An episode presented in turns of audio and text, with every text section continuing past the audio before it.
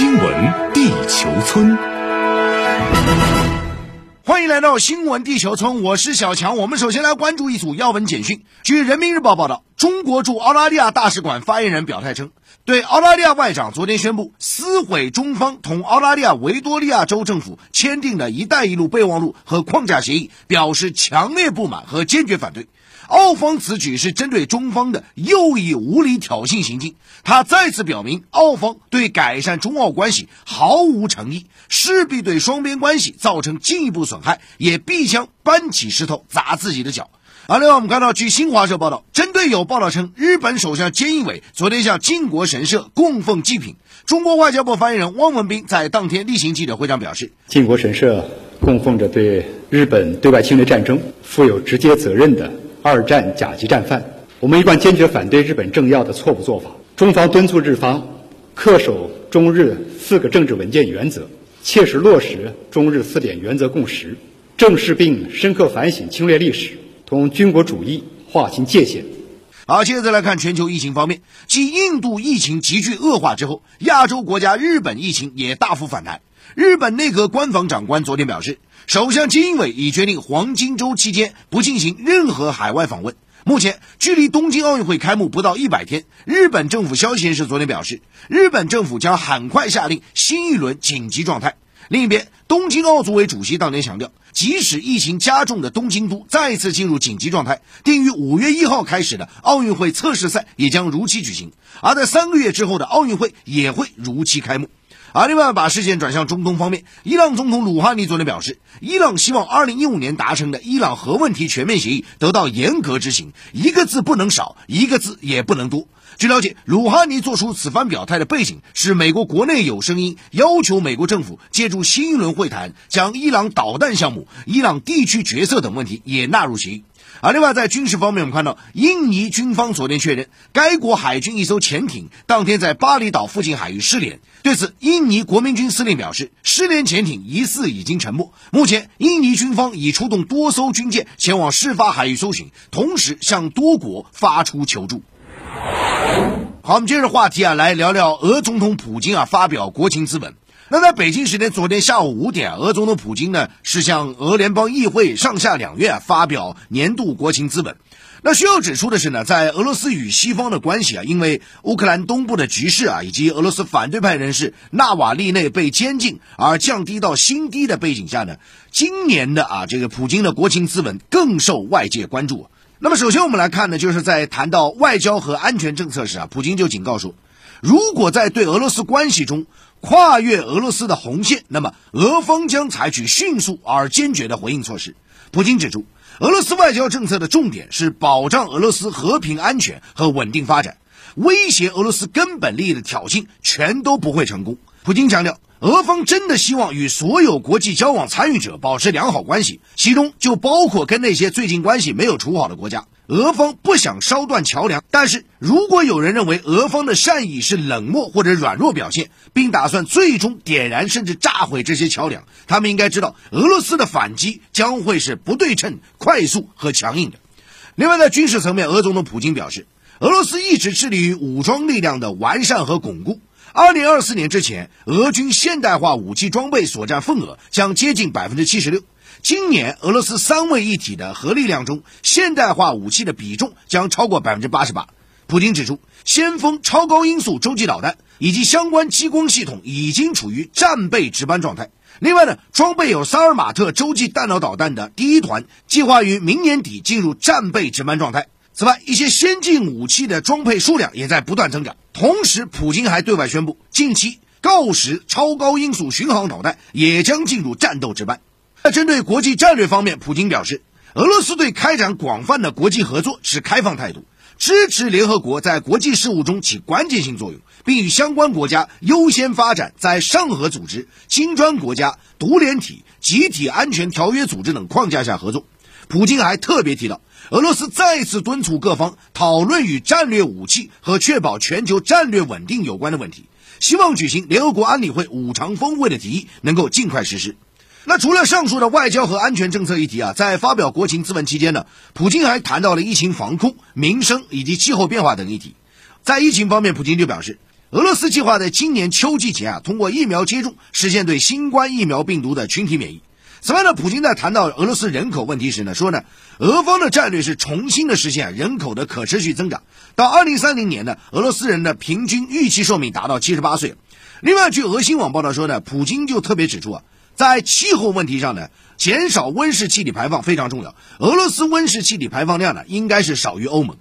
值得注意的是。在国情咨文讲话结束的当晚，也就是北京时间昨天晚上呢，俄罗斯正式宣布啊，将十名美国驻俄罗斯外交官是驱逐出境，以此呢作为对美方相关举措回应。那可以说，近期美俄关系啊，它是非常的微妙啊，也是非常的值得关注。因为一方面我们看到呢，美国驻俄罗斯大使沙利文本周将回国啊，就美俄关系与拜登政府官员进行直接沟通。另外一方面呢，美俄总统之间啊是否会举行会晤啊，这个现在也是一个未知数。那除了美俄关系之外呢，乌克兰局势当然也是备受关注的，同时也是出现了一些新的变化。昨天我们看到呢，乌克兰总统泽连斯基啊是公开讲话，邀请普京啊在乌克兰东部地区举行会晤。那截至今天早晨呢，克里姆林宫还没有对泽连斯基的提议做出回应。好，这时段来跟大家聊聊国际商业财经啊。我们话题呢来关注国际巨头啊纷纷布局互联网音频啊。确实，现在整个的资本都在进军啊，整个互联网音频。当然，这个互联网音频当中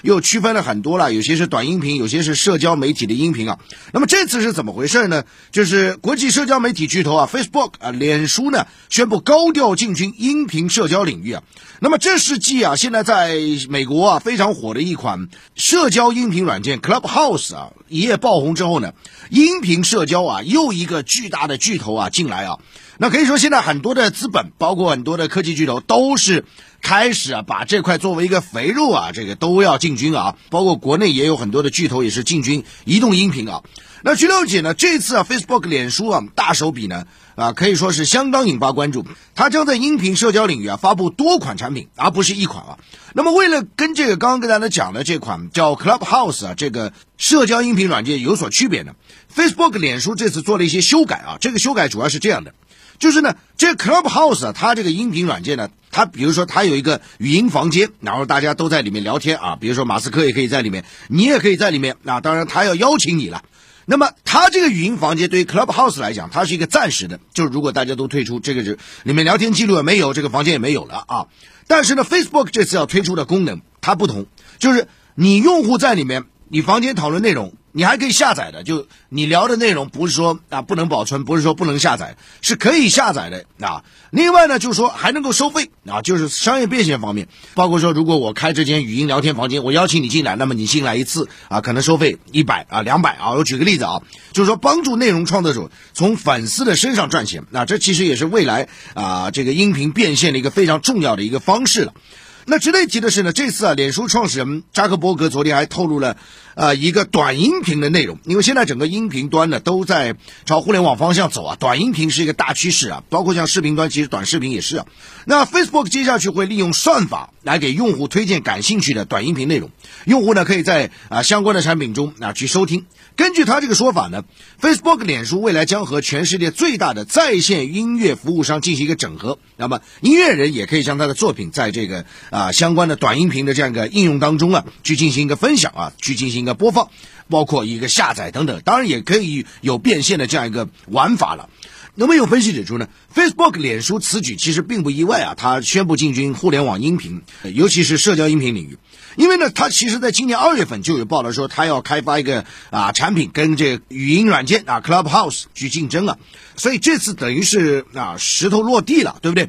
那主要的背景呢，还跟大家讲。为什么在全世界范围内，接二连三的巨头都要去布局互联网音频？因为他们觉得这个太火了啊，这个肥肉啊，真的是肥肉啊。那么在这里稍微给大家再展开一下背景啊，就在今年一月底的时候呢，在特斯拉 CEO 马斯克，包括这个啊美国的散户交易平台 Robinhood 啊罗宾汉的这样一个创始人的带货之下呢，啊当时那这个 Clubhouse 这个呃社交音频软件是受到追捧啊，而且甚至一度是下载过量啊，这个。实在 hold 不住，下载人太多啊。那么这个语音的交互模式就跟大家讲了，就在一间房里啊，邀请制的，那么在里面聊天啊，就是说白了就是你跟世界名人的距离哈，其实就是一个语音社交房间的距离。但是他要邀请你啊，有一个代码的，他不邀请你，你你也进不进去啊。那至此之后呢，这个社交音频软件 Clubhouse 开始不断的扩大版图，包括最新我了解到哈，它完成了 C 轮融资啊，现在最新的估值，这家公司 Clubhouse 是四十亿美金啊。那所以在这样的情况下，各路的资本、各路的巨头都闻到了新的机遇啊，尤其是在互联网汽车推出的这样的背景下，未来的音频一定是呈现互联网方向的一个发展。所以在这样的情况下，你可以看到整个的互联网音频赛道越来越火热，越来越火热。而如果你从资本的角度去看呢，根据安信证券研究中心发布的最新报告，二零二三年全球在线音频市场规模将暴增到三百零七亿美金啊，这个是不得了，而且未来还有可能会进一步的加大啊，就包括随着智能手机的应用，包括说啊移动端的互联网汽车的扩展方向啊，已经是非常清晰了，而且是不可逆的啊。那除了这个 Facebook 之外呢，我跟大家讲，社交媒体 Twitter 公司也宣布，计划在四月底面向全球用户推出语音聊天功能软件啊。那么业内人士分析呢，语音社交啊，现在作为互联网企业战略性附属产品啊，它现在的价值是越来越大。当然，它其实也存在一定的风险啊，包括就商业变现啊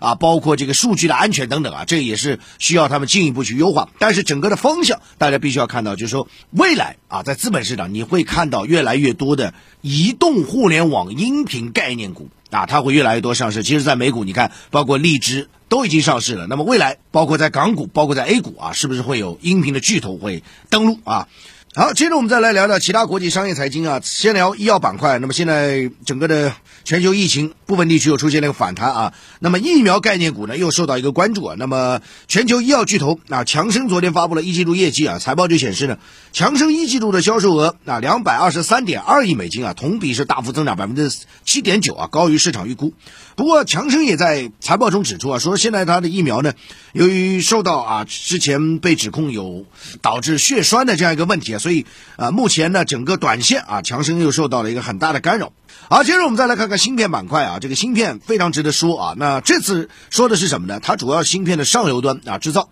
那德新社昨天报道说呢，啊随着各地啊推动芯片战略啊，现在全球最大的。光刻机制造商啊，呃，阿斯麦啊，ASML 啊，ASML 也是个非常重要的一个公司，在芯片产业链当中来讲啊，光刻机对于制造芯片非常重要。那你没有了这个东西，你你就很难去代工啊。那最新的 ASML，也就是阿麦阿斯麦最新的财报显示呢，该公司今年一季度利润大涨百分之八十，相当引发关注。那阿斯麦第一季度售出七十三台啊新光刻机系统。